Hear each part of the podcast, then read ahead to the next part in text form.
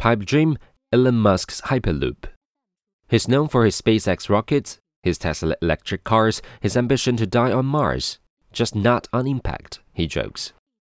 And lately, for winning the ear of Donald Trump, for whom SpaceX and Tesla are champions of American domestic manufacturing. But Elon Musk has several side interests, including funding AI research, pursuing a mysterious new tunneling project, and in 2013, proposing a novel form of transport called Hyperloop, in which passenger pods whiz along partially evacuated tubes at 970 kilometers per hour, 600 miles per hour.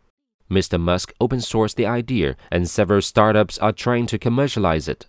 This weekend, SpaceX is sponsoring a Hyperloop pod competition on a test track in Hawthorne, California. Around 30 teams of engineers, many of them students, will test their pod designs using a variety of propulsion and levitation systems in a mile long tube.